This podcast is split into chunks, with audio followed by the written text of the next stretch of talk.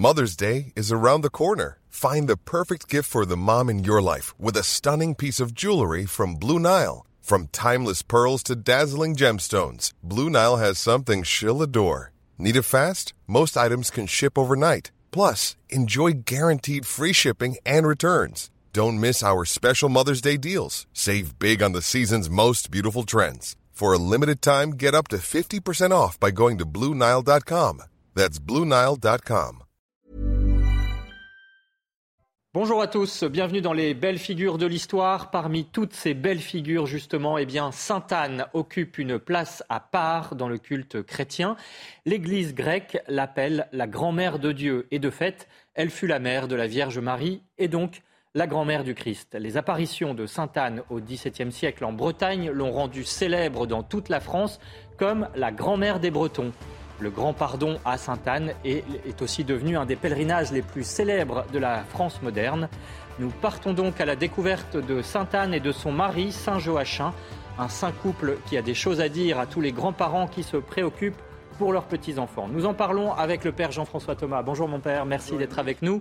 Vous êtes l'auteur du Chemin de croix illustré, publié chez Via Romana. Et puis Véronique Jacquier, bonjour Véronique. Bonjour à tous. Je rappelle que vous êtes journaliste et cette émission, vous le savez, est en partenariat avec l'hebdomadaire France catholique. Alors Véronique, Sainte Anne et Saint Joachim sont euh, donc les grands-parents de Jésus, mais c'est avant tout une filiation qui relève du miracle. Oui, c'est tout un programme déjà, leur prénom. Euh, Joachim, cela signifie en hébreu Dieu accorde. Anne, cela signifie celle qui reçoit la grâce. Et ils ont conçu la Vierge Marie alors qu'ils étaient on dirait aujourd'hui, dans une certaine vieillesse, c'est-à-dire sans doute au-delà de, de, 40 ans. En tout cas, après une longue vie maritale, il se désespérait de ne pas avoir d'enfants. Et euh, c'était très mal vu à l'époque. Hein. Joachim a même été rabroué par le grand prêtre dans le temple de Jérusalem qui lui dit Tu n'es pas digne d'offrir un sacrifice à Dieu avec des mains sans enfants. Des paroles aussi dures causent à Anne et à Joachim une extrême douleur, mais dans leur cœur, ils espèrent toujours. Pourquoi? Parce qu'ils ont l'exemple dans la Bible euh, de couples euh, qui, euh, qui ont eu euh, la chance d'être exaucés sur le tard. Par exemple, Abraham et Sarah, qui ont leur fils Isaac, alors qu'ils sont très très âgés. Alors, humilié, Joachim se retire au désert. Il prie pendant 40 jours et un ange lui apparaît alors et lui annonce que Anne est enceinte, qu'elle attend une petite fille et qui, dit-il, sera mère d'une bénédiction éternelle. C'est joli, mère d'une bénédiction éternelle. Et ce sera donc la Vierge Marie, mère de Jésus, mère du Fils de Dieu. Alors, attention, Anne et Joachim étaient de toute façon intrinsèquement un couple très très pieux, puisqu'ils avaient fait cette promesse à Dieu que s'ils étaient exaucés pour avoir un enfant, eh bien cet enfant, dès le sein de sa mère, serait consacré à Dieu. Donc on voit bien la, dimension de sainteté incroyable qui attend déjà la, Vierge Marie. Euh, alors comment avons-nous toutes ces informations sur Anne et Joachim? Eh bien parce que les évangiles n'évoquent pas du tout les parents de la Vierge Marie. En revanche, nous les connaissons car évoqués dans l'évangile apocryphe de Jacques qui date du IIe siècle et dans l'évangile du pseudo-Matthieu. Joachim est décrit comme un prospère pasteur de brebis, il a un cheptel très important et Anne et Joachim ont la réputation d'être très charitables euh, puisque les textes disent qu'ils partagent leur, leur, euh, tout ce qu'ils possèdent en trois parties. Une part pour le temple, une part pour les pauvres et la troisième pour eux. Alors Père Thomas, finalement, Anne et Joachim symbolisent la constance dans l'espérance à travers l'épreuve euh, Il y a dans, l'alliance, dans la première alliance, dans l'Ancien Testament, en fait, deux constantes. Il y a la constante de la fidélité de Dieu envers son peuple, quelles que soient les infidélités de l'homme, et de l'autre côté, euh, la constante de la confiance en Dieu d'un certain nombre de justes. Et euh, Joachim et Anne euh, en font partie. Ils sont un peu euh, à la fin, en fait, de, toute cette trajectoire euh, qui dure sur des centaines d'années. Donc cette espérance qui est mise en Dieu, elle n'est jamais remise en cause par ceux qui attendent vraiment la promesse qui est le Messie, celui qui va sauver définitivement le peuple d'Israël. Mais il y a aussi une autre constante qui est étonnante, c'est euh, ce nombre de couples euh, frappés par la stérilité. Hein. Euh, Véronique nous a parlé d'Abraham et de Sarah, mais finalement on a l'impression que cette question de la stérilité, elle parcourt toute la Bible et l'histoire du salut. Qu'est-ce que ça veut dire? Oui, alors Comme vous le savez, dans l'Ancien Testament, pas simplement dans la culture hébraïque, mais dans les autres cultures de l'époque, la pauvreté, la maladie et la stérilité, peut-être encore plus, sont considérées non pas seulement comme des épreuves qui pourraient être données par Dieu à, à certaines personnes, mais comme des châtiments, des châtiments pour le péché, soit le péché personnel, soit encore même pour le péché des générations qui ont précédé. Donc la stérilité, c'est vraiment la marque euh, dans cette société, c'est la marque d'un châtiment. C'est la marque d'un châtiment parce qu'il y a eu péché. Donc c'est magnifique de voir que Dieu va exactement à l'encontre euh, de ce que les hommes peuvent penser, en disant, eh bien non, c'est à partir de la stérilité, en fait, que la grâce va surgir, que le miracle s'accomplit. C'est une marque, finalement, l'intervention après cette stérilité de Dieu est une marque de sa puissance. De sa puissance et de son immense bénédiction pour ces personnes qui sont considérées comme des parias. Alors, il y a un point aussi qu'il faut éclaircir, parce que euh, ce que nous savons de Sainte Anne et Saint Joachim, en fait, vient de ces évangiles dits apocryphes. Quel est leur statut? Sont-ils reconnus par l'Église? Et euh, quel statut aussi historique, quelle valeur historique peut-on leur accorder? Alors, il y a en effet des évangiles apocryphes, mais pas uniquement des évangiles. Il y a aussi des épîtres et d'autres types euh, d'écrits. Donc, ce sont des écrits apocryphes qui sont opposés aux écrits canoniques, dont les évangiles, euh, les épîtres. Donc, canonique, c'est d'ailleurs estampillé, par l'Église. Par l'Église. Donc, c'est vrai que durant les, les, deux, trois premiers siècles, il a été difficile de faire le tri. Alors, pour certains textes, cela n'a posé aucun problème parce qu'on savait qu'ils venaient directement de tel apôtre euh, ou de tel évangéliste. Pour d'autres, c'était plus compliqué parce qu'ils ont surgi dans des communautés qui étaient déjà en proie à certaines dissensions euh, théologiques, déjà en proie à des hérésies. Et il y a eu beaucoup de groupes gnostiques. Donc euh, l'Église a mis du temps pour dire ce qui est canonique et ce qui ne l'est pas. Mais parmi ces écrits apocryphes, un certain nombre ont été tout de suite considérés comme même s'ils n'ont pas été euh, incorporés dans le texte euh, des écrits canoniques, qui ont été considérés comme des textes euh, qui étaient intéressants sur un plan historique. Donc la tradition les a intégrés finalement les a intégrés, oui. au titre de documents. Alors un, dernier mot peut-être avant de passer à la suite de, l'histoire de, Sainte Anne et Saint Joachim. Justement, est-ce que ce saint couple, on peut dire qu'ils font partie de ce qu'on appelle le petit reste d'Israël qui continue à croire à la venue du Messie à leur époque?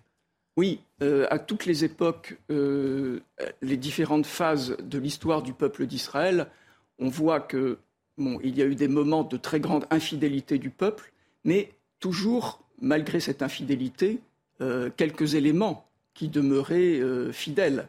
Alors il y a eu évidemment les prophètes, mais pas uniquement. Il y avait des justes qui menaient une vie particulièrement discrète Pensons aussi, euh, c'est une autre histoire de, stérilité, à, la mère de Samson. Voilà, Samson est né aussi euh, de façon un peu miraculeuse et il est euh, une figure qui annonce celle du Christ. Donc à toutes les époques, il y a eu un petit reste et c'est à partir de ce petit reste que la, la, grâce de Dieu va se déployer. Ce qui veut dire que, y compris à l'heure actuelle, il me semble qu'il est bon de se souvenir que c'est le petit reste qui compte. Dieu continue de faire grâce. Voilà. Et, là, ça vient aussi après une période de persécution euh, à l'encontre du peuple d'Israël?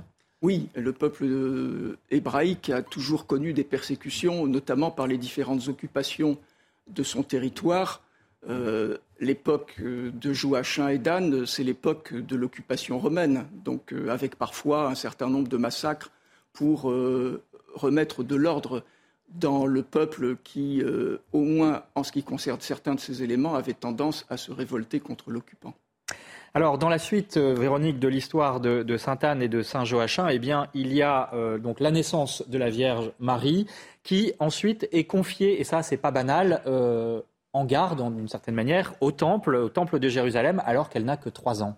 Oui, alors comment expliquer euh, un tel fait? Parce que de nos jours, cela paraît absolument incompréhensible de confier comme ça euh, un enfant de 3 ans à un grand prêtre. Bon, d'abord, Marine, neuf mois après l'apparition de l'ange à Joachim, vraisemblablement à Jérusalem, car la tradition accorde, s'accorde à évoquer la maison d'Anne à Jérusalem, et dès les premiers siècles du christianisme, une église a été construite sur le lieu supposé de la nativité euh, de Marie. Et conformément donc à la promesse qu'ils s'étaient fait, eux, les parents, lorsqu'ils étaient stériles, euh, cet enfant a été consacré dès le sein de sa mère. Et pour eux, c'était une évidence qu'il fallait donc la confier euh, au grand prêtre. Alors il y a aussi le fait que Marie, ce n'est pas n'importe qui consécration donc à Dieu dès sa naissance, mais aussi il faut savoir qu'elle est de lignée royale et sacerdotale, et c'est à ce titre qu'elle peut être présentée au temple dès l'âge de trois ans. Pourquoi? Pourquoi est-elle de lignée royale? Eh bien parce que par son père Joachim, elle descend de la maison de David, le roi David, premier roi d'Israël, et par sa mère, elle descend d'une lignée dite sacerdotale de la tribu de Lévi. Anne serait la descendante d'Aaron, le frère de Moïse. Donc la consécration au temple à l'âge de trois ans, c'est un choix de Anne et Joachim. Ils s'inscrivent dans une lignée, une lignée de sainteté, j'oserais dire. Alors, c'est quand même un message très fort parce que cela signifie qu'ils renoncent à l'éducation de leur petite fille et qu'ils font une entière confiance au grand prêtre. Euh, Père Thomas, à travers cette consécration, euh, la Vierge Marie fait dès l'enfance le don de sa vie à Dieu, mais cela signifie aussi que Anne et Joachim font aussi complètement le don de leur vie à Dieu, puisqu'ils lui donnent leur enfant. Oui. Euh, la très sainte Vierge ne devient pas la très sainte Vierge uniquement au moment de l'Annonciation. C'est toute une préparation, et déjà par sa conception, puisque c'est une conception sans péché, mais en tant qu'enfant, euh, elle a eu tout de suite euh, conscience de ce à quoi elle était euh, réservée, même si ce n'était pas dans le détail. le détail lui sera donné le Avoir une destinée, très spéciale et très particulière. Hors du commun. Alors elle n'était sans doute pas la seule euh, dans son cas, à être consacré au temple, puisque actuellement, je crois qu'on découvre de plus en plus qu'il y avait euh, ainsi euh, un type de consécration, de consécration virginale dans le, dans le temple de Jérusalem. Mais quoi qu'il en soit, par ses parents, qui avaient déjà une haute idée de la tâche qui leur a été réservée, de la mission qui était la leur, la Sainte Vierge, dès sa prime enfance, savait qu'elle était consacrée totalement à Dieu. Alors, euh, il y a effectivement là aussi un paradoxe hein, dans l'histoire donc de cette petite fille qui choisit euh, la consécration, la virginité pour se consacrer totalement à Dieu et qui pourtant sera mère. C'est ce que nous fêtons le 25 mars lors de la fête de l'Annonciation. Finalement, cette histoire de, l'intervention de Dieu dans l'histoire, elle est pleine de paradoxes et, et très déroutant pour nos contemporains. oui, c'est toute l'histoire sainte qui est paradoxale. Et on voit bien déjà dans l'Ancien Testament que la manière dont Dieu euh, agit avec son peuple euh, nous désarçonne, euh, parce que c'est aussi une histoire qui passe par... beaucoup de violence, beaucoup de péchés, mais toujours avec cette constance de, la part de Dieu. Et bien évidemment, j'allais dire la cerise sur le gâteau, c'est la fin de la révélation avec euh, l'Annonciation et ensuite euh, l'incarnation, où là, euh, tous nos repères sont absolument bouleversés. Mais bon, Dieu est le maître de la création et il est aussi le maître des lois qu'il a pu créer dans la création. Alors, pour terminer donc avec la, vie de Sainte Anne et de Saint Joachim, Véronique, donc Marie est confiée au temple, on l'a vu. Comment ensuite se développe le culte, la mort et le culte à Sainte Anne notamment et à Saint Joachim dans une moindre mesure? Comment vivent-ils sans leur petite Marie, hein, finalement? Alors, comme ils ont conçu euh, Marie alors qu'ils étaient euh, âgés, ben, on va dire au-delà de, 40 ans, la tradition rapporte que Marie aurait été orpheline vers l'âge de 10 ans. Euh, Joachim serait mort le premier et Anne se serait retirée à Jérusalem où elle avait acheté un terrain à Gethsemane près de Gethsemane. Euh, le culte de Anne apparaît au VIe siècle dans la liturgie orientale et au VIIe siècle dans la liturgie occidentale. Et enfin, son culte est généralisé au XIVe siècle. Elle est souvent représentée euh, comme apprenant à lire la Bible à sa fille Marie. Alors pourquoi cette représentation d'ailleurs, puisqu'elle a confié cet enfant dès l'âge de 3 ans au temple, alors qu'on a quand même le sentiment qu'il y a une transmission dans le savoir de, de l'histoire sainte, Père Thomas? Oui, mais c'est la transmission de génération en génération. Donc même si euh, Sainte Anne n'a peut-être pas directement enseigné la Sainte Vierge, elle l'a enseignée en l'ayant remise entre les mains de la caste sacerdotale à laquelle elle appartenait. Et c'est très beau de voir que Sainte Anne a ainsi éduqué sa fille. N'oublions pas que lorsqu'il y a la scène de l'Annonciation, très souvent, on va représenter, peu à peu au cours des siècles, la Sainte Vierge en train de méditer sur les Saintes Écritures. Donc, ce n'était pas une ignorante. Ce n'était pas C'est important de le noter. Et donc, c'est aussi une, contemplative. Et c'est à cause de cela, évidemment, que Dieu euh, l'a choisie. Alors on va se rendre à présent en Bretagne puisque euh, évidemment Sainte-Anne est honorée particulièrement sur cette terre bretonne, à Sainte-Anne-d'Auray plus particulièrement, où se déroule chaque année le Grand Pardon de Sainte-Anne le 26 juillet qui réunit des dizaines de milliers de personnes. Napoléon III, De Gaulle, Jean-Paul II y sont venus. C'est la capitale spirituelle de la Bretagne. Regardez ce reportage signé Jean-Michel Decaze et Éloi Rochebrune. Dans le sanctuaire de Sainte-Anne-d'Auray, c'est ici, devant la source, qu'a eu lieu la première apparition en 1623. Anne portant un flambeau, Yvon Nicolasic, un agriculteur, verra plusieurs fois la mère de Marie. Le curé de la paroisse ne voulait pas le croire. Le paysan demande alors un miracle pour prouver ses dires à l'ecclésiastique. Et Sainte Anne lui a dit de suivre le flambeau. Donc de nuit, il a vu ce flambeau euh, chez lui, dans, sa ferme. Il a appelé ses voisins et ils sont arrivés jusque dans ce champ où le flambeau s'est enfoncé trois fois en terre. Ils ont creusé et ils ont retrouvé l'antique statue euh, d'une chapelle qui a été détruite vers l'an 700. Statue de Sainte Anne dont un morceau du visage est conservé dans la basilique. Depuis Louis XIII, Sainte Anne est priée par les Bretons grâce aux apparitions bien sûr, mais également pour l'aspect maternel qu'elle représente chez les fidèles. Ces moines bénédictins viennent du Mont Ventoux, à leur tête un breton. C'est la grand-mère du bon Dieu qui s'est penchée sur notre terre. Et, nous, voilà, nous, sommes, c'est notre grand-mère. Le 26 juillet, quand c'est sa fête, et donc elle est à notre calendrier. Et à l'abbaye, c'est la fête des Bretons. La dévotion que je peux avoir pour Sainte Anne, c'est une similitude avec euh, bah, la Vierge de Lourdes et puis Sainte Anne de Réau aujourd'hui, euh, sachant que je vais régulièrement donc euh, sur Lourdes. Dans tous les pays celtiques, on retrouve cette, cet attachement à Sainte Anne. C'est resté profondément raciné dans dans, notre, dans nos traditions spirituelles. En 2025, le sanctuaire de Sainte-Anne d'Auray fêtera son 400e anniversaire. Un lieu de prière qui accueille environ 400 000 pèlerins chaque année. Père Thomas, euh, cette apparition donc de Sainte Anne euh, en France, hein, à Auray en Bretagne, euh, avec des éléments très symboliques, hein, le, flambeau de la lumière hein, qui est transmis aux jeunes paysans, et puis elle lui demande à ce paysan de rebâtir une chapelle en ruine qui était là depuis plusieurs siècles. Donc effectivement, on a un lien très fort entre Sainte Anne et la transmission de la foi? Oui, Sainte Anne, c'est la mère de la mère de l'Église.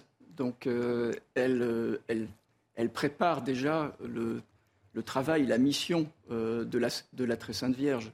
Euh, la Très Sainte Vierge, dans ses apparitions, là aussi, euh, souvent va demander de construire un sanctuaire à l'endroit de l'apparition, par exemple à Lourdes. Donc c'est la préfiguration de ce que va faire sa fille. Alors, Véronique, c'est moins connu, mais le culte à Sainte-Anne est aussi très présent en Provence et pas uniquement donc en Bretagne. Oui, Sainte-Anne est vénérée depuis le Moyen Âge à Apte dans le Vaucluse, au sein de la cathédrale, euh, un sanctuaire euh, jadis plus célèbre que celui d'Auray. Euh, selon la tradition, Sainte Marie-Madeleine, Saint Lazare et celles que l'on appelle les saintes femmes Marie-Salomé et Marie-Cléophas, qui sont les nièces d'Anne, toujours selon la tradition, hein, ont fui la Palestine et les persécutions contre les, euh, contre les chrétiens euh, pour arriver en Provence dans une barque. Ça, c'est l'histoire de l'évangélisation de la Provence. Mais elles ont emporté des reliques de Sainte Anne qui reposaient donc dans la vallée de Josaphat à Jérusalem aux côtés de Joachim. Et c'est ainsi que les reliques de Sainte Anne seraient donc arrivées dans notre pays. Euh, ces reliques furent confiées à l'une des premières communautés chrétiennes de la région, à Apt, donc dans le Vaucluse. Ça, c'est quand même très émouvant.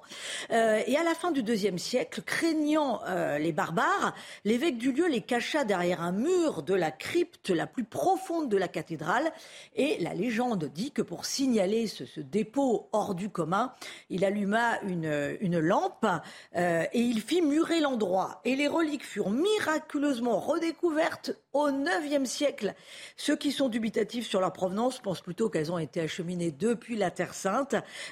toujours est-il que des reliques de Apt ont été données à Auray pour bâtir la fameuse basilique d'Auray. Boucle est bouclée donc. Voilà. Et puis n'oublions pas aussi, Véronique, Sainte-Anne à Jérusalem, hein, puisqu'évidemment là, il y a une église construite par les croisés. Oui, selon la tradition, elle est située sur la maison de Anne et Joachim. C'est une maison où serait donc née la Vierge Marie. Au XIXe siècle, la France l'a reçue en cadeau. Et cette très très belle église de Sainte-Anne de Jérusalem est une terre française. C'est une possession française depuis le XIXe siècle. Il faut également euh, se souvenir hein, que c'est la reine Anne d'Autriche qui s'est chargée de propager le culte à Sainte-Anne en France, hein, Anne d'Autriche, épouse de Louis XIII et mère de Louis XIV. Alors Véronique, pour terminer, quelques livres pour mieux découvrir la figure de Sainte Anne et de Saint Joachim, ne l'oublions pas quand même. Oui, alors euh, je vous recommande Sainte Anne de Jérusalem à Auray, justement, on part de Jérusalem pour aller jusqu'à Auray par Anne Brassier et Jean-Marie Popper aux éditions Artege. La grande histoire de Sainte Anne d'Auray par Patrick Huchet chez Pierre Tequi éditeur, et puis un livre pour enfants sur Sainte Anne qui est un modèle de grand-mère. Sainte Anne, mère de la Vierge Marie par Francine Bay aux éditions Tequi. Et puis bien entendu, le dernier numéro de France catholique que vous pouvez retrouver sur france-catholique.fr. Voilà, un dernier mot pour vous signaler donc que Sainte-Anne et Saint-Joachim sont fêtés le 26 juillet. Joachim, jusqu'à la réforme du calendrier, eh bien c'était le 16 août, au lendemain de l'Assomption de sa fille, mais désormais ils sont fêtés ensemble. Et puis Sainte-Anne, euh, vous l'avez compris, est patronne de la Bretagne, des marins, des dentelières et des menuisiers. Elle est aussi invoquée contre les maris brutaux, et oui, dans les cas de stérilité, de grossesse tardive, de migraine, et la protectrice des femmes enceintes. Tout cela. Et puis le dicton du jour inspiré de Sainte-Anne, pluie de Sainte-Anne est une manne. Merci Père Thomas d'avoir éclairé cette belle figure. Merci Véronique. Et puis à suivre demain à 13h Enquête d'esprit, eh nous parlerons d'une autre figure. Il s'agit de Blaise Pascal, dont itinéraire de conversion. Un génie français, Pascal bien sûr, mais la dimension chrétienne de sa vie est peut-être moins connue. En attendant, l'info continue sur CNews. Il est midi, bonjour, soyez les bienvenus, je suis ravi de vous retrouver. 12h-13h, la partie 2 2012 The Weekend, votre grand journal de la mi-journée, avec tout de suite les titres de la première partie. À la une donc, tension maximale dans les Deux-Sèvres en cause, les fameuses bassines, ces retenues d'eau destinées aux agriculteurs. Des milliers de militants écologistes sont sur place, nous serons d'ailleurs sur place avec nos envoyés spéciaux. Enfin, enfin, une soirée calme hier soir à Paris. Pas de manifestation, pas de violence. Néanmoins, l'heure est au bilan des dégâts. Reportage dans le deuxième arrondissement de Paris. Réforme des retraites et maintenant Serais-je tenté de chanter Le Conseil constitutionnel va-t-il censurer la loi sur les retraites? Possible ou pas? Explication de Gauthier Lebret. Charles III ne viendra pas en France. L'Élysée a préféré reporter la visite d'État du souverain britannique. On écoutera Emmanuel Macron, analyse d'Harold Iman. Voilà, soyez les bienvenus avec moi pour m'accompagner dans cette euh, deuxième partie de News Weekend. Naïma Mfadel, essayiste. Bonjour Thierry. Kevin Bossuet, professeur d'histoire. Bonjour Thierry. Ravi de vous accueillir. Louis Morin, deuxième partie. Rebonjour. Et n'oubliez pas, et je vois que vous portez le fameux. Soutenons. Soutenons d'action. Et c'est important. Allez, on va commencer ce journal euh, par euh, ce week-end à haute, euh, sous haute sécurité dans les Deux-Sèvres. Jusqu'à 10 000 militants écologistes sont attendus pour participer à des manifestations interdites, manifestations contre les bassines, ces retenues d'eau destinées aux agriculteurs. Parmi les contestataires, les autorités attendent jusqu'à 1500 éléments radicaux Gérald Darmanin, vous l'avez peut-être entendu, a prévenu sur l'antenne de CNews hier, il faut, il faut s'attendre à des images de violence. Quel est le dispositif de sécurité déployé sur place? Élément de réponse avec Jean-Michel Decaze. 3200 gendarmes, gendarmes mobiles et policiers sont mobilisés pour le week-end. Des moyens considérables, hélicoptères, drones, quads, motos sillonnent la campagne de Sainte-Soline. À l'occasion de contrôles d'identité, la gendarmerie a saisi plusieurs dizaines d'armes par destination. Des serpes, des, couteaux, nous avons également des haches qui évidemment peuvent servir à découper des grillages, peuvent, servir à, dégrader des liners à titre d'exemple. Mais nous avons également saisi des, des objets incendiaires, des mortiers qui occasionnent des blessures extrêmement graves. La manifestation contre cette retenue d'eau, toujours en chantier, devrait réunir entre 5 000 et 10 000 personnes selon les autorités. Les forces de l'ordre s'attendent à des violences encore plus importantes que l'an dernier. Des activistes très violents, formés à la violence, venant de l'étranger, les organisateurs eux-mêmes ayant indiqué qu'ils étaient allés euh, chercher euh, des activistes euh, dans des pays voisins de la France. En octobre dernier, 61 gendarmes avaient été blessés lors des affrontements, 21 d'entre eux touchés gravement. Petit tour de table, réaction sur ce rendez-vous non autorisé, Naïma Fadel bah écoutez, euh, c'est non autorisé déjà, donc on voit bien que ces personnes-là, ces soi-disant militants, viennent euh, pour en découdre euh, avec la police. On a vu là passer sur l'écran les armes qu'on a retrouvées sur eux, c'est-à-dire des couteaux, des haches, des, enfin d'autres armes. Donc on voit bien qu'ils veulent en découdre et surtout agresser les policiers. Et je dirais même qu'ils sont dans une démarche, non pas de militants pour une cause écologique, mais clairement dans une démarche criminelle. Quand on vient armé pour soi-disant manifester, euh, c'est qu'il y a quelque chose d'autre mmh. euh, qu'on doit interroger. Kevin Bossuet. Oui, moi j'appelle ça euh, de l'écho euh, terroriste. Cette manifestation est interdite et c'est normal puisqu'en octobre dernier, il y avait eu 61 gendarmes qui ont été blessés au cours euh, de, la manif à Sainte-Soline. Euh, voilà, donc ce n'est pas acceptable. Et derrière ça, surtout, ce qui est scandaleux, c'est qu'il n'y a même pas, comme l'a dit Naïma, de cause écologiste. C'est une volonté d'en découdre avec la police, une volonté d'en découdre avec l'État français, des gens qui ont la culture de la violence chevillée au corps.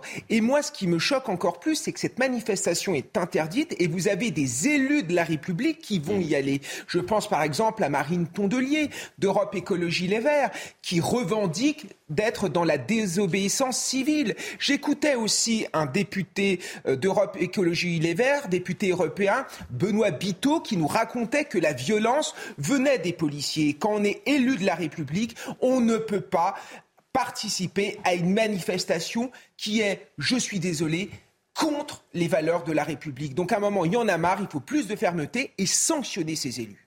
Louis Morin, on, peut parler un peu de tourisme ressemblant étrangement à ce qui se passait du côté de Nantes avec le célèbre aéroport qui n'a jamais vu le jour, avec une certaine ZAD, une espèce de tourisme zadiste, je serais tenté d'employer l'expression. Oui, oui, du tourisme euh, effectivement euh, zadiste. On, connaît, on sait que les Black Blocs sont organisés, que là aussi il y a un, tourisme de, de, la violence de l'ultra-gauche, et là on voit finalement un tourisme de la violence, cette fois-ci de l'ultra-vert.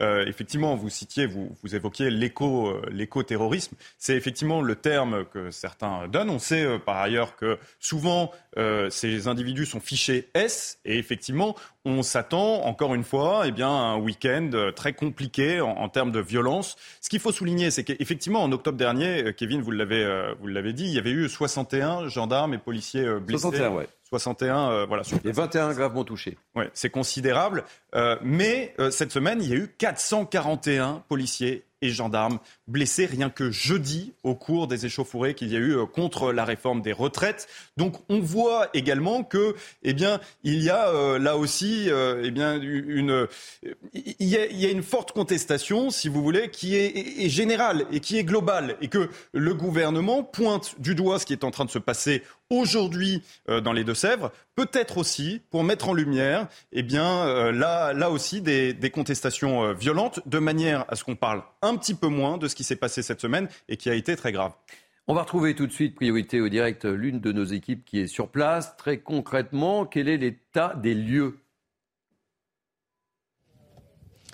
Oui, bonjour Thierry. Écoutez, nous, on est euh, sur le site, euh, sur le chantier euh, de la méga bassine de Sainte-Soline. Et comme vous le voyez, nous sommes avec les forces de l'ordre, des forces de l'ordre qui sont en nombre, hein, puisqu'il y a à peu près 3200 policiers et gendarmes déployés, avec énormément de véhicules. Il y a aussi des quads et puis tous euh, les hommes qui sont bordés euh, tout autour de, de la méga bassine. Hein. C'est un, site qui représente à peu près 16 euh, hectares.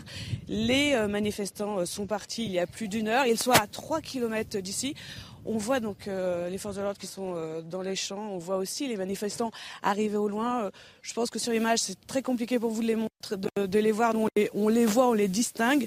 Ils devraient être là, je pense, d'ici une heure à peu près. Merci mille fois pour ces précisions. Ce n'est pas un oubli de ma part. On a décidé de ne pas nommer nos journalistes qui sont sur place pour euh, tout simplement des, raisons de sécurité. Alors pourquoi ces bassines suscitent-elles la colère? Explication de Thomas Bonnet et je vous interroge juste après aussi. Bon, on va faire un petit tour de plateau. Euh, justement sur euh, les conditions un petit peu de, cette manifestation et on retrouvera le sujet de Thomas Bonnet dans quelques instants. Non, ce qu'il faut souligner euh, par ailleurs, c'est que c'est aussi la faillite de l'écologie politique si vous voulez. C'est-à-dire que normalement, on a des représentants politiques pour porter ce type de contestation, d'opposition Hein, à ce type de projet. Et aujourd'hui, on voit bien que bah, finalement, euh, Sandrine Rousseau, aussi médiatique qu'elle soit, ne parvient pas à mettre ces sujets-là et à les porter suffisamment, avec suffisamment d'ardeur pour qu'il n'y ait pas de révolte violente. Et donc, finalement, c'est euh, tout simplement l'incapacité des représentants de l'écologie politique à faire valoir leur cause. Alors, le sujet de Thomas Bonnet euh, est prêt. pourquoi, justement, ces bassines suscitent la colère? On regarde. Voici à quoi ressemblent ces fameuses méga bassines, source de toutes les polémiques. De gigantesques réservoirs d'eau pompés dans le sous-sol depuis les nappes phréatiques. De l'eau qui doit permettre aux agriculteurs de faire face aux situations de sécheresse. Dans le département des Deux-Sèvres, ce sont ainsi 16 nouvelles bassines qui doivent sortir de terre pour une capacité totale de 6 millions de mètres cubes. Un projet à l'initiative de 450 agriculteurs pour qui ces réserves d'eau sont une question de vie ou de mort pour leur exploitation. Mais pour les opposants au projet, ces bassines représentent un accaparement de l'eau pour une poignée de personnes au détriment de l'environnement. C'est la raison pour laquelle des militants écologistes, mais aussi des associations d'agriculteurs se mobilisent contre ces chantiers. À Sainte-Soline, ces méga-bassines sont en réalité devenues le symbole d'un débat plus large sur la gestion de l'eau et sur la protection de l'environnement voilà ce qui pousse des manifestants venus d'autres régions, voire même d'autres pays, à se mobiliser ce week-end dans les Deux-Sèvres.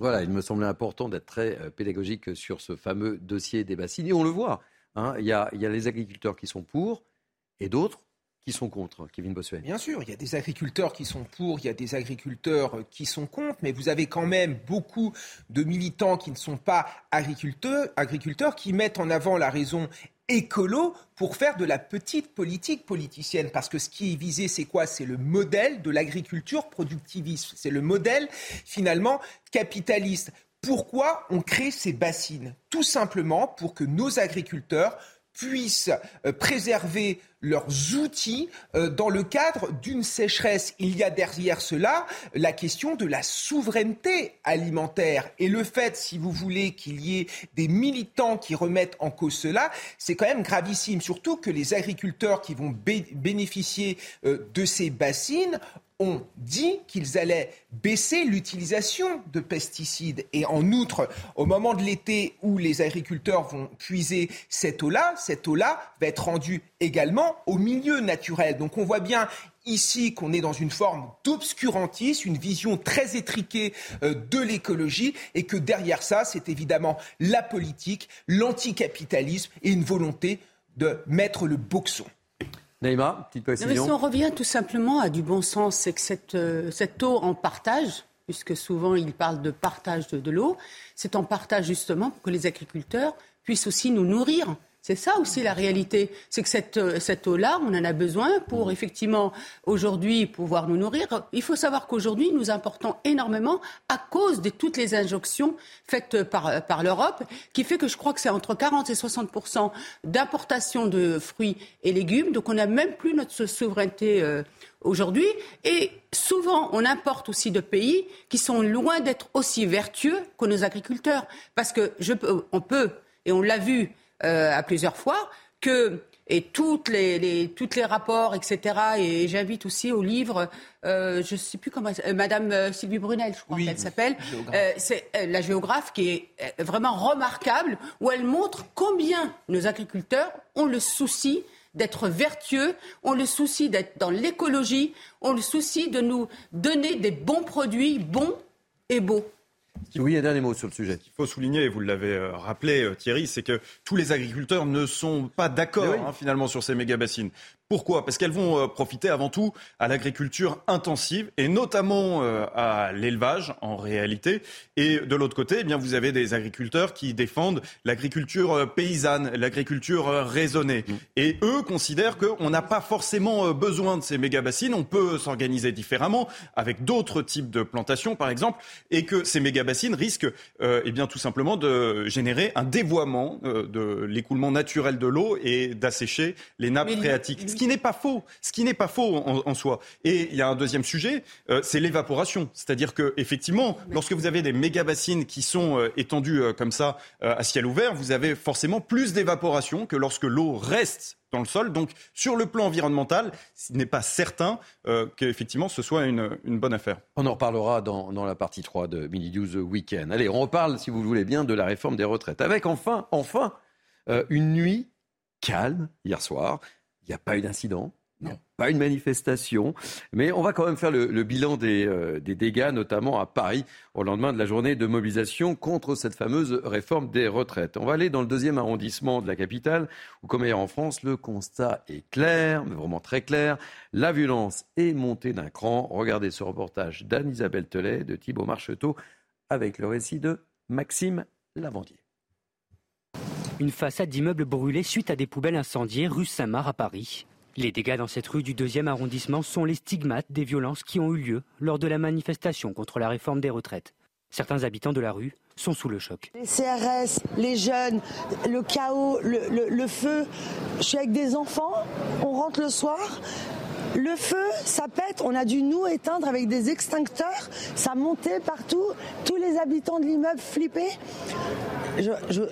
état d'insalubrité et d'insécurité, allô, on est en France. Les dégâts se sont propagés un peu partout dans Paris aux abords du parcours de la manifestation. Graffiti, des vitres brisées ou encore des trottinettes calcinées. Une manière d'exprimer sa colère, pour certains compréhensible, pour d'autres injustifiée. Pour moi, la violence n'a jamais été un moyen de se faire entendre.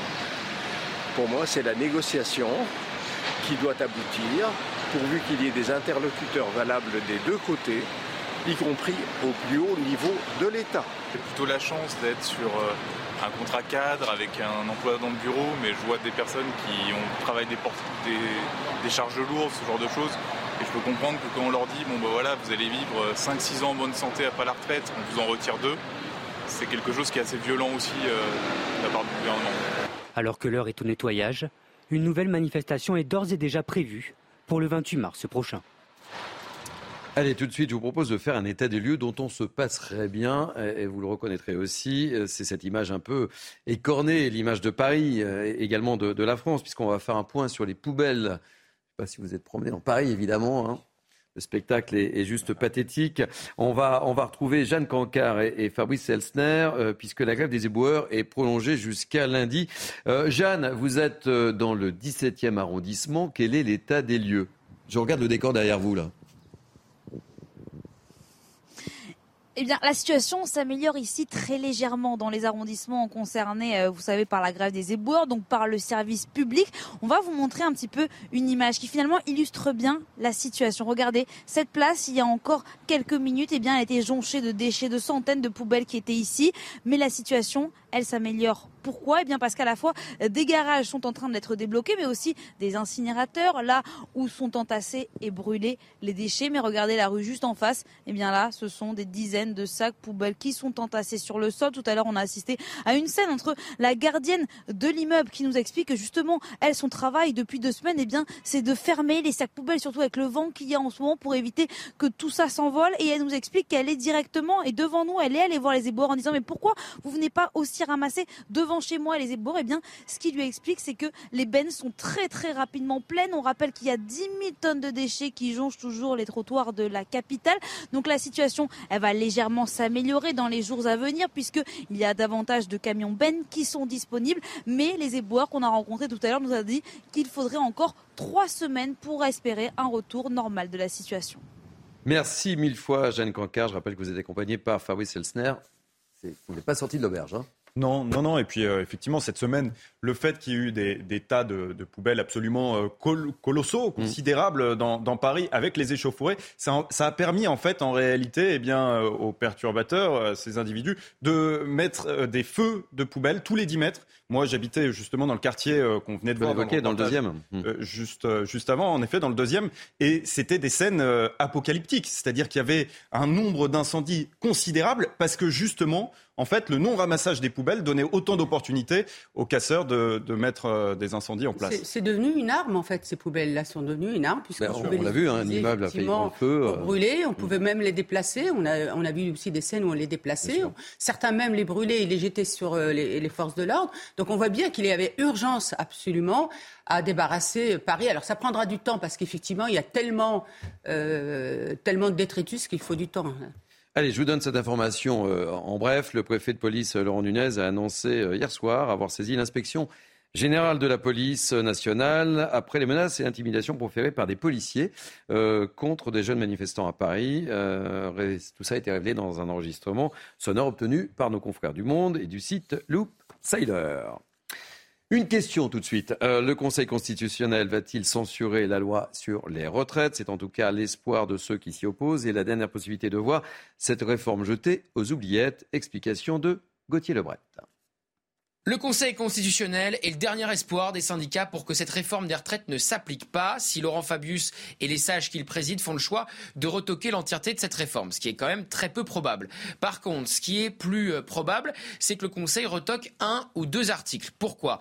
Eh bien parce que le gouvernement a fait le choix de passer par un texte budgétaire, car sur les textes budgétaires, l'usage du 49.3 est illimité, alors que sur tous les autres textes, c'est un 49.3 maximum euh, par session. En conséquence, il faut que chaque article de cette réforme des retraites soit un article budgétaire. Et il y a un hic, notamment sur euh, l'article 2, sur l'index euh, senior, qui vise à contraindre les entreprises eh bien, à révéler leurs données sur l'emploi des seniors en leur sein. Pareil pour le CDI senior, qui vise à exonérer les entreprises qui embauchent un senior de plus de 60 ans. Ce ne sont pas, à proprement parler, des articles purement budgétaires. Et le Conseil pourrait donc eh bien, faire le choix de les retoquer. Alors c'est pas si grave pour le gouvernement qui pourra euh, toujours les réincorporer dans un autre texte, notamment la loi travail, qui doit arriver dans les prochaines semaines au Parlement. Le Conseil a normalement un mois pour se prononcer. Il a été euh, saisi à la fois par le RN et par la France Insoumise, mais le gouvernement a fait le choix également de saisir le Conseil constitutionnel. Et là, les choses pourraient aller encore plus vite, car quand le gouvernement fait le choix de saisir le Conseil, nous sommes sous une procédure accélérée. Donc les conclusions pourraient être connues dans les prochains jours. Voilà, notre euh, ami Harold Iman, spécialiste des relations internationales, nous a rejoint. Très, euh, très chic, hein, très Très lourd d'anglais, euh, mon cher euh, Harold. On va en parler. Euh, justement, c'est pour ça. Emmanuel Macron donc a, décidé de reporter la, visite de, Charles III. ça veut dire quoi Très concrètement, c'est un échec pour Emmanuel Macron, mon cher Harold? Alors voyons ce qu'en pensent les Britanniques via leurs journaux. On va commencer par le Daily Mail, qui est euh, quasi tabloïd, mais quand même très bien informé. Et euh, lui, dans l'image, nous dit que Macron euh, se soumet à, la foule. Donc c'est toujours quelque chose d'un petit peu déshonorant que d'être à la merci de la populace. Ensuite, toujours ce même Daily Mail euh, nous sort le fantasme du dîner de Versailles. Ça, ça a bien marché euh, outre-Manche, c'est-à-dire que c'est un moment euh, Marie-Antoinette pour, selon le journal, que le prince, le roi, pardon, voulait éviter. Ensuite, le Independent, bon, là, il reprend un graffiti qu'on voit à Paris, Charles III, connaissez-vous la guillotine? Euh, N'oublions pas qu'il y a un roi quand même qui s'est fait des, euh, décapiter, dans l'histoire anglaise au XVIIe siècle, hein, Charles Ier.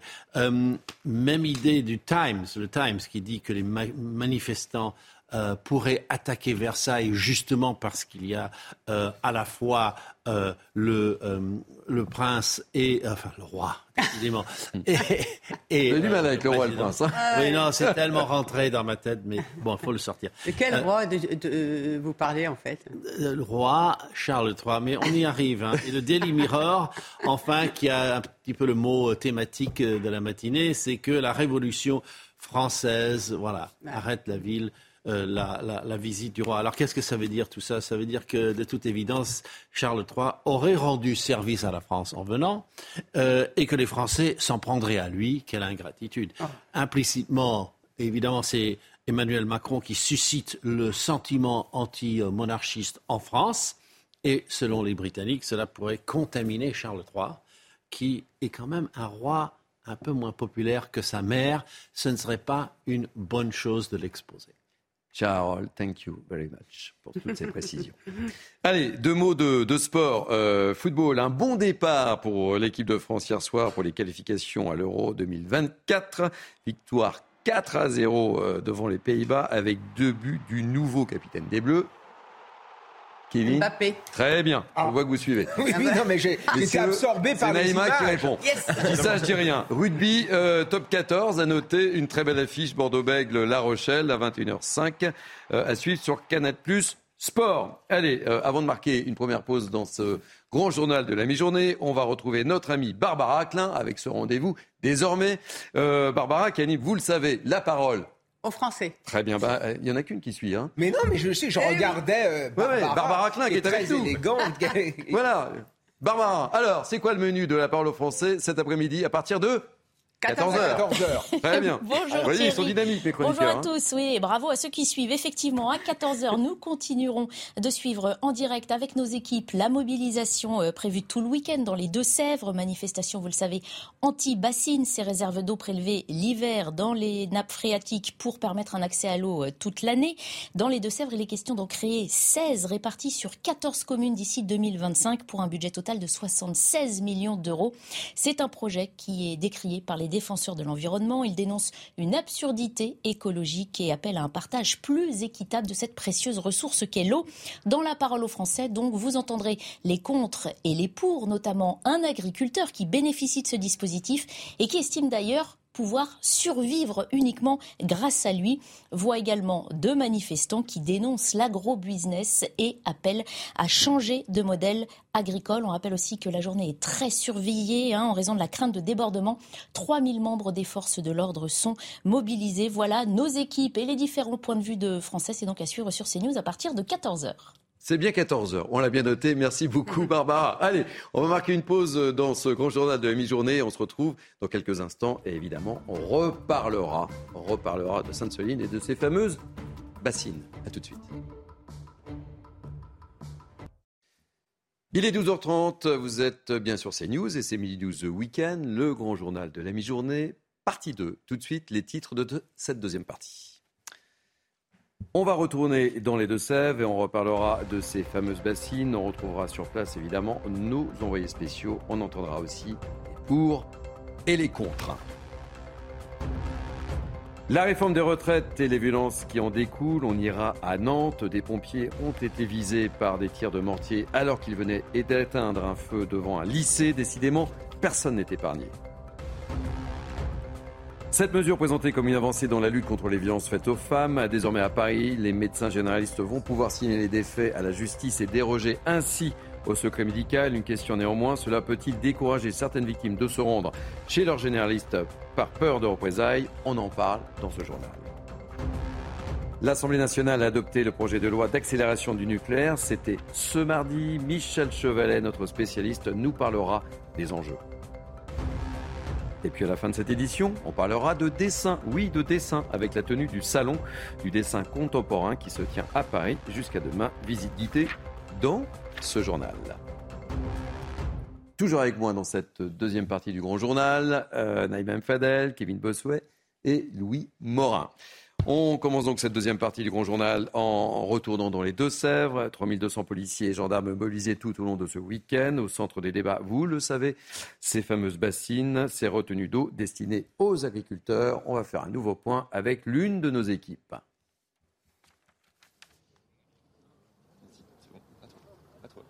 Normal. Oui, euh, Thierry, excusez-moi. Donc nous sommes toujours euh, sur euh, sur le chantier hein, de la méga bassine. Et en fait euh, nous avons face à nous ils sont un petit peu loin mais deux cortèges les manifestants se sont en fait répartis en trois cortèges. Il y a trois cortèges distincts. L'objectif est de d'encercler la méga bassine. Alors il y a un premier cortège qui est assez plus fourni. Ils sont à peu près 9000 selon les organisateurs. Un autre où il serait 7400 et un troisième où il serait 5000 5600. Euh, les euh, forces de l'ordre sont donc positionnées euh, tout autour de ces 16 hectares. On a vu une trentaine de quads, puisqu'il faut évidemment s'adapter sur ce terrain qui est aussi très boueux. Donc on a vu des, des motocross, mais aussi des quads qui sont allés en repérage, voir ces cortèges s'approcher.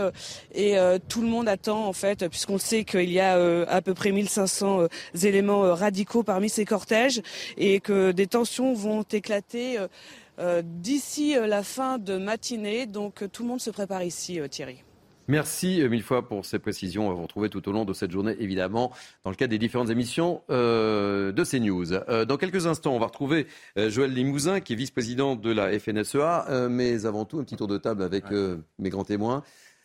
Notre envoyé spécial nous le dit, ça se tend et on s'attend effectivement à des débordements. Hein on s'attend à, des débordements. Alors, ce que je voudrais euh, dire, c'est revenir un petit peu sur euh, eh bien, le, projet et les caractéristiques de ce projet, parce qu'en réalité, c'est un projet d'envergure. Hein. On, parle de 16 mégabassines qui euh, doivent être construites dans les Deux-Sèvres pour un montant total de 60 millions d'euros. Donc, c'est colossal, financé à 70% sur des fonds publics.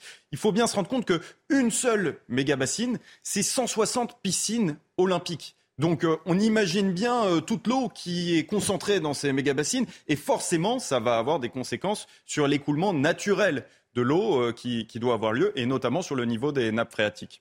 Alors avec nous, Joël Limousin, vice-président, et je vous donne la parole dans quelques instants, Naïma Fadel, Joël Limousin, vice-président de la FNSEA. soyez le bienvenu, Joël. Si j'ai voulu que vous soyez invité dans le cadre de, Midi News, c'est qu'en fait les, les, premières attaques ont eu lieu en Vendée autour de, ces bassines et c'est un sujet que, vous suivez euh, particulièrement évidemment. Oui, bonjour Thierry, bonjour à tous. Euh, effectivement, on a eu euh, des, attaques qui ont été faites sur, sur le département et c'est surtout mes collègues des, Deux-Sèvres où vraiment je veux apporter tout mon soutien parce qu'ils sont fortement mobilisés au travers de, Denis Mousseau, Thierry Boudot, président de la coopérative de l'eau. Et je tempérerai ce qui a été dit à l'instant. Effectivement, ce sont des investissements importants collectif euh, en tant que tel. Et euh, on est avec un changement climatique fondamental déjà depuis quelques années, que les agriculteurs ont adapté leur dispositif de production, mais que selon les territoires, on ne peut pas raisonner ce stockage de l'eau de la même manière. On a le secteur euh, de la Beauce, où on est avec des grandes réserves nappes phréatiques qui sont bien en sous-sol, mais qui se remplissent très doucement et qui baisse très lentement, mais aussi elle se remonte très lentement. Par contre, nous sommes sur un territoire autour du marais Poitevin, qui est un territoire où on a des réserves qui, sont très réactives lorsqu'il y a des pluies. Et souvent, du fait de la proximité de, la mer, eh bien, dès que ces nappes sont pleines, elles débordent et elles vont à la mer. Le principe. Pourquoi, comment expliquez-vous le fait que certains agriculteurs, comme vous, défendent ces projets et d'autres les, attaquent et, manifestent aujourd'hui euh, du côté de Sainte-Solide et, dans les Deux-Sèvres. Il, y a une vraie opposition en plus. Il y a une opposition, mais euh, l'eau est un bien commun. Mm.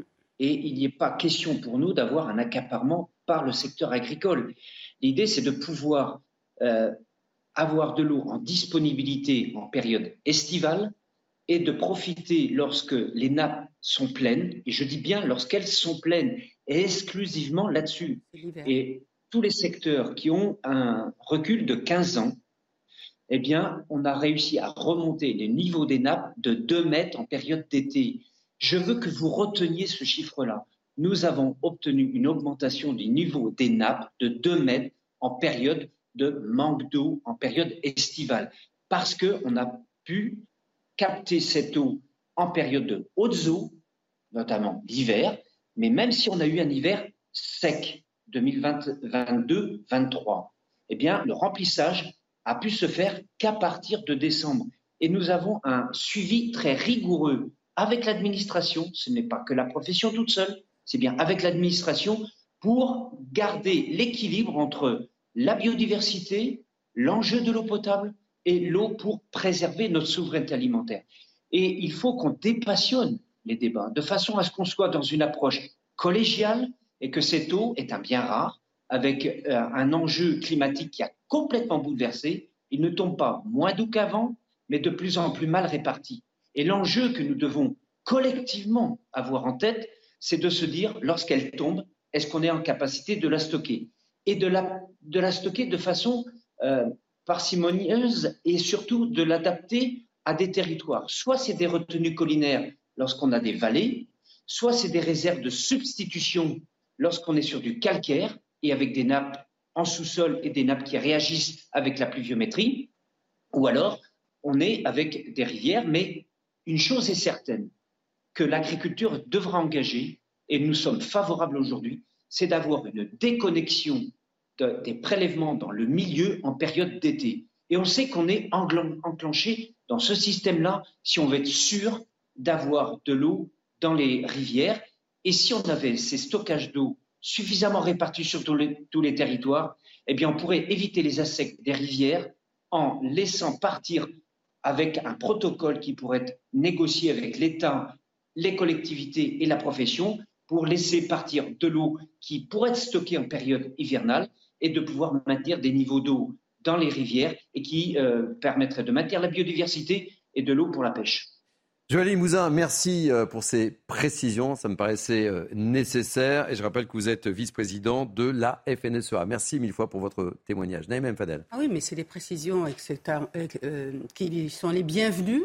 C'est extrêmement clair. On sent bien que c'est en toute responsabilité. Et il faut savoir que ces choses-là ne sont pas mises en place comme ça. Elles font l'objet de tas de, rapports, d'expertises, de validations, etc le, rôle et la place de l'État est très important. Rien n'est laissé au hasard. Et on voit bien, j'ai apprécié aussi ce que a dit M. Limousin, c'est que l'eau, elle est un bien commun, elle est en partage avec tous. Et aujourd'hui, effectivement, on a perdu beaucoup de notre souveraineté. Si on veut la retrouver, nous avons intérêt à ne pas faire les mêmes mmh. erreurs qu'on a faites autour de notre souveraineté nucléaire. Entre 30 et 70% aujourd'hui d'importation de fruits 70% et de légumes 30%. C'est considérable. Kevin. Oui, le discours de M. Limousin est très clair et, et, surtout est pragmatique. Je veux dire, la question écologique est une question importante, mais il faut faire confiance à nos agriculteurs qui sont des gens responsables, qui prennent soin des terres euh, qu'ils cultivent ou encore des animaux euh, qu'ils euh, élèvent. Et puis, il n'y a pas que la question écologique, il y a aussi la question économique, à la question de la survie de l'activité euh, de nos agriculteurs. Donc, à un moment donné, il y en a marre que dans ce pays, on ne puisse pas se mettre autour d'une table, en effet, pour exposer les points de vue et pour prendre une, une décision euh, commune et qu'on en ait encore à faire des exactions avec des gens qui viennent taper sur nos policiers avec des boules de pétanque. Enfin, je rappelle mm. quand même qu'en automne, à l'automne dernier, il y a quand même des manifestants qui ont, jeté, qui ont tiré directement des feux de détresse sur nos policiers. Où est la cause écologique là-dedans? Je ne la vois pas. Allez, on en reparlera dans la dernière partie, la partie débat de 2012 week-end, évidemment, avec un, certain nombre un certain nombre d'invités. Ah, on va retrouver l'une de nos envoyées euh, spéciales qui est sur place. Et visiblement, les choses bougent. On s'attend à une certaine tension sur place. Racontez-nous ce qui se passe là. Et on découvre les images euh, au moment où je vous parle. Oui, oui, comme je vous le disais, euh, il y a deux cortèges. Il y a un cortège qui est très important. Là, on le voit de plus en plus. Vous devez le voir à l'image. il est beaucoup plus présent. On le, on le voit donc euh, progresser. il y en a un autre qui était euh, sur la gauche, puisqu'en fait, ils se sont divisés en plusieurs cortèges. Et le deuxième, qui était un petit peu plus près stratégiquement de nous, il y a, les forces de l'ordre ont dû donc faire usage des gaz de, de lacrymogène pour les, les, les repousser. Le cortège à l'image a l'air d'avancer quand même assez euh, assez rapidement. Alors euh, il y a les forces de l'ordre qui sont euh, aux abords sur des quads ou alors sur des motocross. Tout autour, il y a énormément de, de véhicules de forces de l'ordre. Les les gendarmes mais aussi les policiers ont commencé à, à se casquer comme vous pouvez le voir. Tout le monde sait que les débordements sont vont bientôt arriver. C'est pour ça que tout le monde se se prépare, se positionne. Euh, et, c'est assez impressionnant, en fait, Thierry, euh, la foule que nous voyons euh, arriver sur ce chantier de méga-bassines de Sainte-Soline. Merci mille fois. Soyez évidemment très, très prudente. voilà, Gérald Darmanin l'a annoncé hier sur notre antenne. il a même annoncé que les Français devraient s'attendre à des images assez violentes. je ne les espère pas, évidemment, mais ce que vient de nous décrire notre envoyé spécial laisse à penser que ça va être un petit peu tendu du côté des Deux-Sèvres tout au long de cette journée. Et effectivement, vous l'avez souligné euh, Thierry, il y avait la volonté euh, pour le ministre de l'Intérieur, mais aussi d'ailleurs pour euh, la préfète des Deux-Sèvres, eh bien de préparer l'opinion au fait qu'il y allait avoir un week-end assez violent à Sainte-Soline. Il y a cette volonté parce qu'ils savent qu'il va y avoir eh bien des, des échauffourées et qu'il faut mieux préparer l'opinion pour eh bien ne pas se montrer euh, débordé par la situation, alors même qu'on imagine qu'il va y avoir un certain nombre euh, de blessés dans les deux camps. Kevin Bossuet, quand vous voyez ces, images et cette, euh, et cette, mobilisation ô combien importante, quel est, votre, quel, est, quel est, votre regard quand on voit les enjeux en plus hein? Bah, Moi, je vois encore une fois une nation fracturée, un pays fracturé avec des gens qui s'engouffrent dans une forme de radicalité. Quand vous avez des individus qui prennent des boules de pétanque, qui prennent des couteaux, qui prennent des barres de fer, avec la volonté finalement d'en découdre, à la fois avec ceux qui sont pour euh, les bassines, mais également avec nos forces de l'ordre, je me dis, mais Qu'est-ce qu'on a perdu dans notre pays? Pourquoi on n'arrive pas finalement à se mettre autour d'une table pour pouvoir discuter? Et autre chose aussi, enfin, la France, c'est quand même une grande puissance. Comment se fait-il que l'on n'arrive pas à mettre fin à ce genre d'exaction? J'ai l'impression qu'il y a une forme pas d'impunité, mais on a toléré pendant des années cette extrême gauche, ces appels à la violence, et aujourd'hui, on s'étonne en effet que l'extrême gauche passe à l'action. Enfin, à un moment donné, les Français ne comprennent pas. On est capable de prendre des mesures incroyables pendant la crise du Covid et on n'est pas capable de prendre des mesures pour mettre fin à ce, genre, de choses. Mais quel triste spectacle pour notre pays. Et encore une fois, c'est l'image de la France qui est touchée. On n'en a pas besoin en ce moment. Naïma, on, attend plus de 10 000 militants écologistes et, je le disais tout à l'heure, 1500 euh, euh, éléments radicaux. Donc euh, effectivement, on peut s'attendre à ce que cette situation, malheureusement, dégénère. Oui, et puis je pense que même dans ces euh, manifestants, pardon, on voit bien qu'il y a une radicalité aussi. Parce qu'on voit bien que c'est des corpuscules qui sont extrêmement radicalisés. Tout à l'heure, vous avez parlé de tourisme. Oui, le tourisme euh, zadiste. Voilà. je ne sais pas si l'expression est heureuse, en tous les cas, ça ressemble un peu à ça. On est dans ça, et toutes les vérifications qui ont été faites, effectivement, on a trouvé des armes. Donc on voit bien qu'on est dans une démarche d'en découdre. Donc on est dans une démarche extrêmement moi j'appelle ça terror... oui, c'est du terrorisme, je dirais même criminel, parce que quand on voit les armes qui ont été trouvées, ben, on voit bien que c'est pas euh, que c'est des armes qui peuvent tuer en fait. Et c'est ça qui est gravissime aujourd'hui. Et vous avez tout à l'heure dit que vous ne pouviez pas donner le nom de vos journalistes. Mais moi, oui, il s'agit de les protéger. On voit, on voit les situations. C'est très bien, mais ça m'interroge. Moi, je me dis, est-ce qu'on est toujours aujourd'hui dans notre pays dans une liberté d'expression Et est-ce que l'état de droit aujourd'hui nous garantit la protection dans nos libertés? C'est ça qu'il faut interroger. À partir du moment où des journalistes ne, plus, ne peuvent plus exercer euh, leur, leur, euh, leur travail tout en liberté, ça pose question. Et rappelez-vous, on a beaucoup parlé euh, de, ce qui s'est passé avec une autre forme de terrorisme, et, et pourtant, aujourd'hui, on ne parle pas assez de ce terrorisme de l'opinion.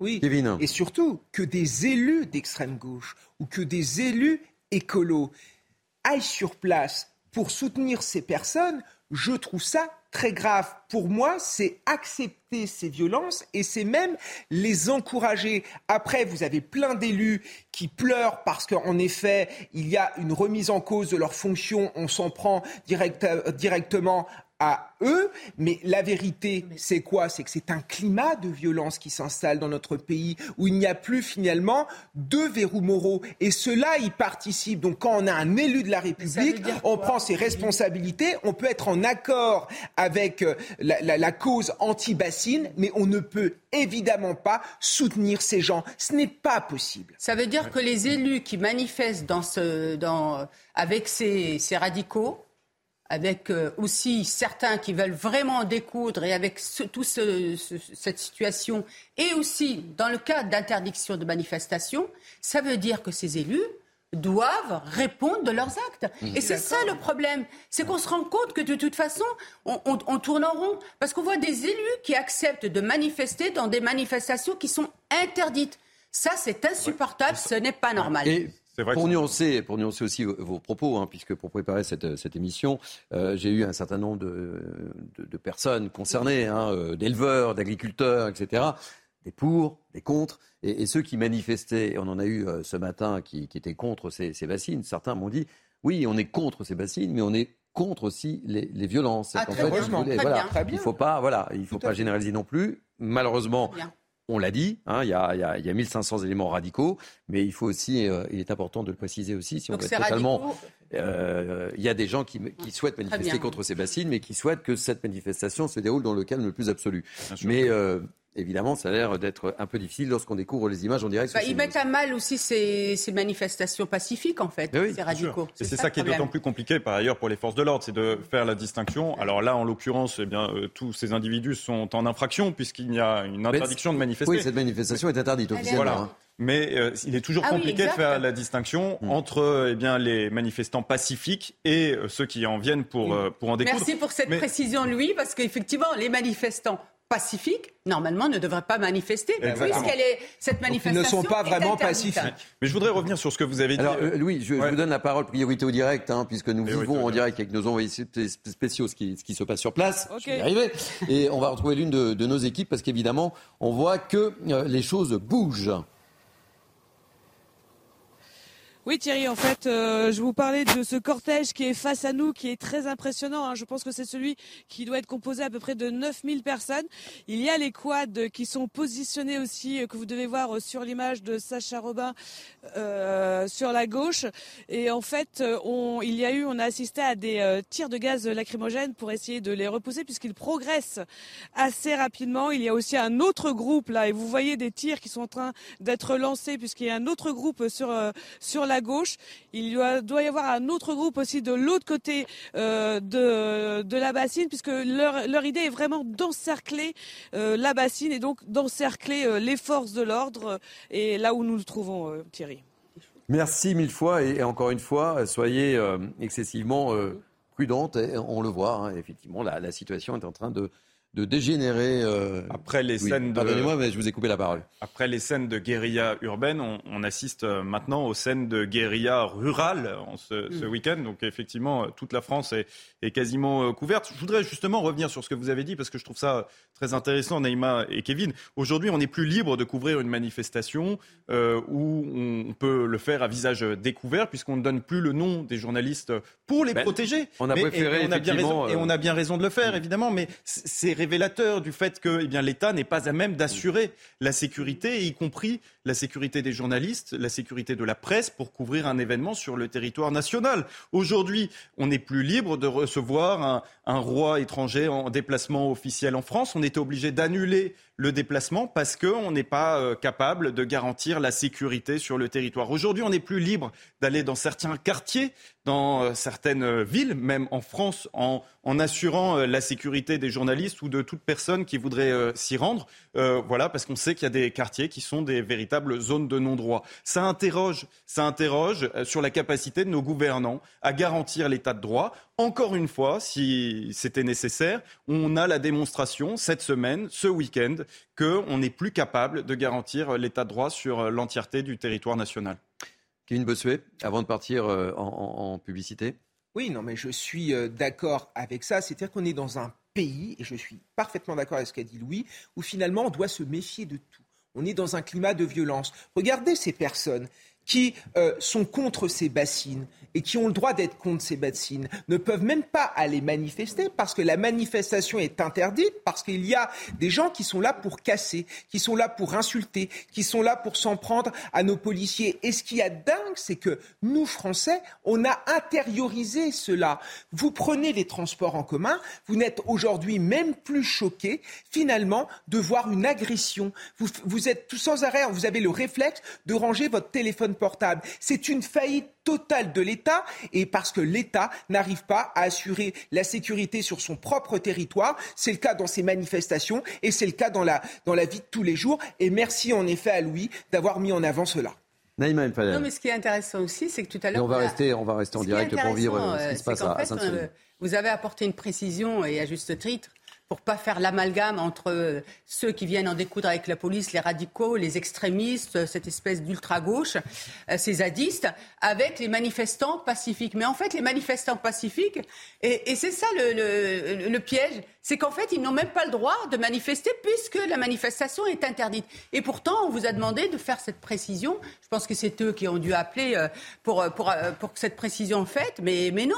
De quelle précision vous voulez parler euh Par rapport aux manifestants ah euh, pacifiques. Ben non, euh, vous n'avez pas le droit de manifester. Hum, hum. Donc vous n'avez pas le droit d'être là. Donc on est dans un état de droit. Si, si ce n'est pas autorisé, ce n'est pas autorisé. Parce que c'est là que commence la civilité. C'est là que commence l'ensauvagement de notre société. Vous voyez? Et c'est ça qui aujourd'hui doit nous interroger.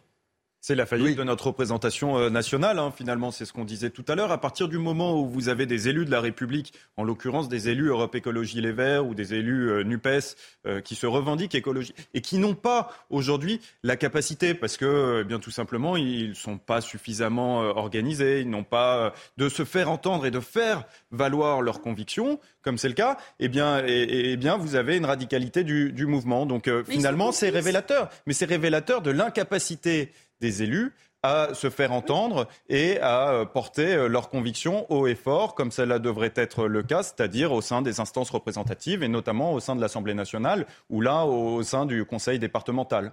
Oui, mais rappelez-vous, précédemment, ils étaient présents. Donc ça veut dire qu'ils cautionnaient, c'est ça. Et d'ailleurs, ils se sont fait même, euh, il y a eu des slogans contre eux, donc ils, ont, ils étaient même pas acceptés. Mais ça interroge quand même parce que vous avez vu tout ce qu'on a pu voir par rapport à ces manifestations, cette radicalisation, ce désordre, ce chaos. Vous avez bien vu que souvent, euh, c'était aussi euh, Louis Boyard, euh, Mélenchon, mmh. qui appelait par des mots extrêmement guerriers. Donc on voit bien qu'eux-mêmes ont un problème avec la République, ont un problème avec les institutions républicaines, ont un problème avec l'état de droit, puisqu'ils n'arrêtent pas de le bafouer. Il faut dire... Kevin, Kevin Bossuet. Oui, et puis de manière plus générale, la cause écolo, dépasse souvent la raison et s'engouffre dans l'émotion. Et beaucoup de militants radicaux ont une prise sur notre jeunesse. Quand vous voyez des jeunes aller se coller la main sur du béton, pour des raisons écologiques. Mais vous vous interrogez quand même sur la pertinence du combat. Quand vous voyez des militants s'en prendre à des tableaux, s'en prendre à nos œuvres d'art, évidemment que la question écologique est une question importante, mais le problème, c'est que la radicalisation de cette cause dessert véritablement les enjeux écologiques et on ne peut que le regretter. Il faut que dans ce pays, on comprenne qu'on qu'il est possible de se faire écouter, qu'il est possible de défendre des idées sans tomber finalement dans la violence ou sans tomber dans la caricature. Mais en même temps, quand vous voyez Emmanuel Macron au moment des Gilets jaunes, pourquoi les Gilets jaunes ont obtenu en partie satisfaction. parce qu'ils ont été. Regardez les images, Oui, parce qu'ils ont été violents. Et c'est cette culture de la violence qui est en train d'être intériorisée par les militants. Ils se disent le meilleur moyen d'être écouté, c'est d'être violent. Mais ce n'est pas comme ça que ça fonctionne dans une démocratie. C'est qu'on a laissé l'écologie à la droite, à la gauche voire l'extrême gauche. Aujourd'hui, cette question de l'écologie est une question extrêmement importante. Elle nous concerne tous et elle doit être mise à un niveau où elle agrège l'ensemble des composantes euh, politiques de notre pays. Et notamment, notamment, la droite doit se saisir de cette question. Elle commence, mais elle n'est pas assez audible sur cette question de l'écologie. L'écologie est très sérieuse, c'est vraiment fondamentalement extrêmement sérieux. Aujourd'hui, elle doit être je vais être honnête, elle ne doit plus être euh, une question politique, mais une question foncièrement sociale et sociétale. Et, en vous écoutant, euh, je regardais les images en, même temps, évidemment, euh, puisque nous sommes en, direct avec, nos équipes, et on voit bien, je dirais, le look de, ces manifestants. Ah bah, on voit bien qu'ils sont prêts à en découdre. le costume ne trahit personne. Euh, Kevin Bossuet, vous dites euh, en effet que la violence, ce n'est pas comme ça que ça fonctionne euh, dans une démocratie. J'ai envie de vous dire, en effet, ce n'est pas comme ça que ça fonctionne dans une démocratie saine. Le problème, c'est qu'en France, ça fait maintenant quelques années et peut-être même quelques décennies que eh bien, ce fonctionnement est en train de s'installer et qu'on voit que seule la violence peut faire reculer les gouvernements et surtout que les gouvernements reculent en cas de violence. Et, c'est là où le bas blesse, si vous voulez. C'est qu'à partir du moment où on est rentré dans euh, ce système de fonctionnement, eh bien, ce fonctionnement s'installe et devient euh, effectivement euh, la norme. Ce qu'il faut souligner par ailleurs, c'est que les responsables politiques ont une réelle responsabilité en la matière. Lorsque vous avez des appels à l'insurrection qui sont proclamés par eh bien, des députés, des parlementaires et qui ne sont jamais poursuivis, vous avez effectivement un fonctionnement qui est en train de s'installer alors que que c'est prévu hein, dans le code pénal. L'appel à l'insurrection est euh, pénalement répréhensible de 15 ans de prison. C'est colossal. Eh bien, il n'y a jamais eu aucune poursuite euh, pour des appels à, l'insurrection, pour des appels à la violence. Protégés. C'est ça le, problème. Les, députés sont protégés, mais enfin, leur, immunité parlementaire peut être levée à tout moment. Mais exactement. Mais à un moment, il faut avoir le courage et la volonté de le faire. Il faut faire cesser. Les, représentants de la République, les élus de la nation ne doivent pas se comporter euh, en étant dans l'ensauvagement et les incivilités. Kevin Bossuet. Oui, c'est ça. Il y a quand même dans notre pays une extrême gauche qui fait sans cesse l'apologie de la violence. Et même quand je vois le traitement de certains journalistes ou de certains leaders d'opinion à propos de certaines exactions. Souvent, ils sont dans l'excuse. Il faut comprendre. Quand ce sont des manifs euh, euh, lycéennes, on se dit, mais regardez, ils ont, ils ont envie de défendre des valeurs, ils ont envie de défendre des idées. Certes, ils cassent, mais non, il faut être intraitable vis-à-vis de ça. Parce que progressivement, notre démocratie est en train de se dissoudre sur l'autel de cette euh, radicalisation. Donc, et encore une fois, on en a parlé à plusieurs reprises, mais la bordélisation qu'il y a eu au sein de l'Assemblée nationale avec les élus euh, de la NUPES qui ont eu un comportement indigne, une, ce sont des violences symboliques qui sont intériorisées par les manifestants.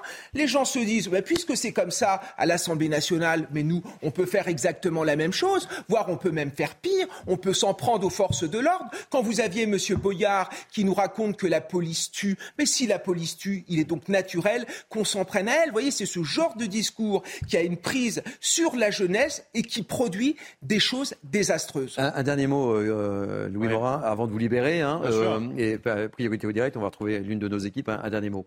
Oui, ce qu'il faut souligner, c'est ce dont on ne parle jamais, c'est le coût Hein, finalement de ces échauffourées, parce qu'il y a un coût humain évident avec euh, les blessés, parfois même euh, les morts. On, se souvient qu'il y a quelques années, euh, il y avait eu un mort. Le coût environnemental également, et puis le coût financier, parce que forcément, lorsque vous avez des échauffourées, eh bien vous mobilisez un certain nombre de policiers, ça a un coût pour l'État. Il y a également des dégradations qui sont commises, et, là aussi il y a un coût quand ce sont des dégradations en, milieu urbain. Eh bien, ce sont soit les collectivités locales, soit l'État qui payent, ou alors des assurances. Mais là aussi, les assurances, euh, lorsqu'il y a une hausse des sinistres, eh bien, il y a une hausse des cotisations par la suite. Donc il faut le rappeler, qui va payer? C'est vous et c'est moi qui, qui, allons payer pour, euh, pour, les Merci, euh, merci mille fois, Louis Morin. Je vais, je vais vous libérer puisque vous êtes là depuis euh, ce matin, 10h30. Merci, pour votre témoignage. On va accueillir dans quelques instants Marc Varnaud, chef d'entreprise, qui fait partie des fidèles de, cette émission. Mais vous l'avez bien compris, émission spéciale dans le cadre de ce Midi News avec les événements du côté de,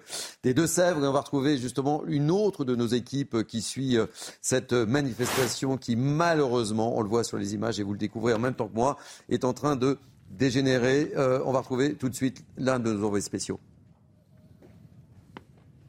Oui, on est à l'arrière des trois cortèges qui sont partis euh, euh, du petit bourg de, de Vanzay aux alentours euh, de midi, direction cette bassine de Sainte-Soline. C'est celle que vous voyez au fond de l'image, ce monticule de, terre en fait, hein, qui fait tout le tour de la bassine où sont stockés des millions de litres d'eau. En tout cas, c'est évidemment l'objectif de cette bassine. Et vous le voyez, les premières tensions qui sont en train d'éclater en ce moment même. Énormément de gaz lacrymogène, un canon à eau puis en face, on a vu euh, des tirs de mortier. C'est ce que vous entendez euh, en ce moment euh, à, l'antenne. Alors combien sont-ils? Évidemment, c'est très difficile à dire. La préfecture avait annoncé 6000 participants tout à l'heure. C'était en milieu de, de matinée. les organisateurs de cette manifestation, eux, annoncent 25 000 personnes venues dire non à ces bassines. Et, l'objectif, hein, il est très clair euh, aujourd'hui, c'est d'envahir cette bassine euh, de euh, Sainte-Soline symboliquement pour dire non à ce, système. Vous savez qu'il y a 16 bassines qui sont prévues dans, ce plan sur les deux départements que sont les Deux-Sèvres et la Vienne. une est construite, c'est celle de Moselle-sur-Ménion, et puis une autre est en cours de construction. C'est celle sur laquelle nous sommes aujourd'hui, celle donc de Sainte-Soline des bassines, 16 bassines qui euh, devraient permettre à 200 euh, exploitations agricoles, 400 agriculteurs et leurs familles euh, de pomper de l'eau en été, de l'eau qui aura été prélevée en hiver dans les nappes phréatiques. Et c'est ça qui heurte les milliers de personnes qui sont là aujourd'hui. C'est cet accaparement d'un bien public, l'eau, pour l'utilisation qu'on aurait fait, qu'on feront, pardon, que quelques-uns. C'est la raison pour laquelle ils sont là euh, aujourd'hui, pointant du doigt aussi euh, un dérèglement euh, climatique qui fait que ce système pourrait devenir inopérant dans le sens où s'il ne pleut pas c'est l'hiver, eh bien les nappes phréatiques ne se rechargent pas et donc on ne peut pas aller puiser dans ces nappes pour remplir les bassines tout simplement. Voilà les, deux arguments des anti-bassines qui sont là aujourd'hui, dont le cri de ralliement est no Bassaran. Vous avez compris euh, pourquoi. Alors, euh, à signaler euh, également que ces, ces, bassines sont financées par, par l'État et environ 70%, 30% euh, par les agriculteurs. C'est peut-être aussi euh, ce qui fait qu'il est compliqué euh, aujourd'hui, en tout cas pour, pour, pour l'État, de, d'essayer de, de, discuter avec les, les manifestants qui sont là et leurs représentants, les, les différents collectifs qui ont pu se créer. Un retour en arrière paraît peut-être difficile pour les pouvoirs publics sur cette question. Alors, quand on est parti tout à l'heure du, du campement qui a été mis en place euh, à côté du bourg euh, de, Vanzay, euh, où un campement donc, a été mis en place hier soir avec l'arrivée des tracteurs de, la Confédération paysanne, alors que tout cela est évidemment interdit par des arrêtés pris par la préfecture des Deux-Sèvres. Et malgré tout, vous le voyez, une manifestation interdite, mais qui quand même réussit à rassembler des milliers de personnes. Et ils arrivent encore derrière nous. Euh, ils arrivent encore, ces, ces, cortèges, on va peut-être vous, montrer euh, l'image. Voilà ces cortèges qui, arrivent encore, donc ils seront évidemment euh, des milliers cet après-midi pour tenter d'investir cette bassine. Ils essayent en ce moment même de, de l'encercler en fait. C'est ce, ce à quoi on assiste en ce moment même une volonté d'encerclement de cette bassine et d'envahir la, bassine. alors quand on, évoque avec eux euh, ces scènes euh, vraisemblablement de violence hein, qui vont se passer cet après-midi, puisque euh, la préfecture annonce la présence de 1500 radicaux sur cette manifestation, eh bien, on nous rétorque que, c'est comme ça que les grands projets se sont arrêtés en France, les derniers grands projets. Bah, le, dernier, peut-être le, le, plus celui de Notre-Dame-des-Landes en Loire-Atlantique. Mais vous voyez, ce, ce sont les gaz qui sont en train d'inonder, j'ai envie de dire, les alentours de cette bassine de, de, Merci, merci mille fois. On a des problèmes de, connexion et on, le voit. Euh, j'accueille avec beaucoup de plaisir euh, Marc Varno qui nous a rejoint, euh, Johan Houssay, du service politique, et, Sandra Buisson. Je, on a vécu ces images en direct. Hein, Gérald Darmanin avait raison hein, lorsqu'il était invité de, de, CNews en disant qu'on pouvait s'attendre à des images spectaculaires. Je vous donne d'abord la parole, Johan Youssay. Il ne s'était pas beaucoup trompé. Ces images sont impressionnantes là. Hein. On voit les radicaux qui sont en train d'avancer et qui souhaitent en découdre là. Oui, ce sont plus que des radicaux. Par ailleurs, là, on a affaire à des banques qui sont extrêmement organisées, qui sont à la limite de la criminalité, parce qu'on ne sait pas comment les choses peuvent et de quelle manière est-ce que ça risque de dégénérer? Mais à l'évidence, on voit bien sur ces images que ce sont des personnes extrêmement organisées qui sont venues là, non pas pour manifester, mais qui sont venues là, pour reprendre l'expression de Gérald Darmanin, pour casser du flic et éventuellement, pourquoi pas en tuer. C'est ce que disait le ministre de l'Intérieur. Mais on voit bien effectivement qu'ils sont euh, prêts à tout pour aller eh bien, agresser et éventuellement faire très mal et voire tuer des policiers. Ils sont organisés comme eux d'ailleurs. On voit qu'ils avancent méthodiquement, ils disposent de boucliers. Donc, Ce sont les scènes de guerre là. Hein. Donc on, voit bien qu'ils sont venus armés pour aller directement à l'affrontement. Donc il ne s'agit pas là d'une manifestation, il s'agit là euh, d'une sorte de guérilla organisée par ces, ces, personnes pour aller affronter directement les, les policiers. Et Gérald Darmanin effectivement avait prévu que ça allait se passer comme ça parce que ça se passe presque toujours de cette manière-là lors de ces événements, avec la plupart du temps toujours les mêmes personnes. Donc évidemment, c'était prévisible. Et il est important de rappeler que lors de la dernière manifestation au mois d'octobre, il y avait eu quand même 61 gendarmes blessés et, 21 qui avaient été touchés très gravement. Euh, quelles sont les, craintes, effectivement, euh, Sandra? Elles sont, elles sont très nombreuses. Hein. Oui, alors il faut bien rappeler que ce mouvement anti-bassine, il se scinde en deux. Aujourd'hui, il y a des manifestants euh, tout à fait euh, classiques. Et d'ailleurs, la préfète les a appelés dans un micro tendu il y a quelques minutes encore à se désolidariser des groupes violents dès que les premières violences auraient lieu pour qu'ils ne soient pas pris entre deux feux entre ces ultras, ces radicaux, ces casseurs et les gendarmes qui ont commencé déjà à faire emploi de la force puisque euh, la foule hostile que vous voyez euh, à l'écran. Hein, ce sont eux, les radicaux vêtus de noir et, et qui ont ces armes par destination en main, euh, parfois des engins incendiaires, des mortiers d'artifice, boules de pétanque. Hein. On a vu dans les saisies hier qu'ils avaient ce qu'il fallait pour pouvoir passer à l'acte et tenter de faire dégénérer la situation. Alors les manifestants classiques, eux, ce qu'ils voulaient, et on l'a vu dans un point presse ce matin, c'était encercler la bassine pour stopper le chantier. Les radicaux, en revanche, eux, ce que craignent les autorités, c'est qu'ils tentent de saboter, de dégrader les retenues d'eau et de monter une ZAD pérenne, une zone euh, à défendre.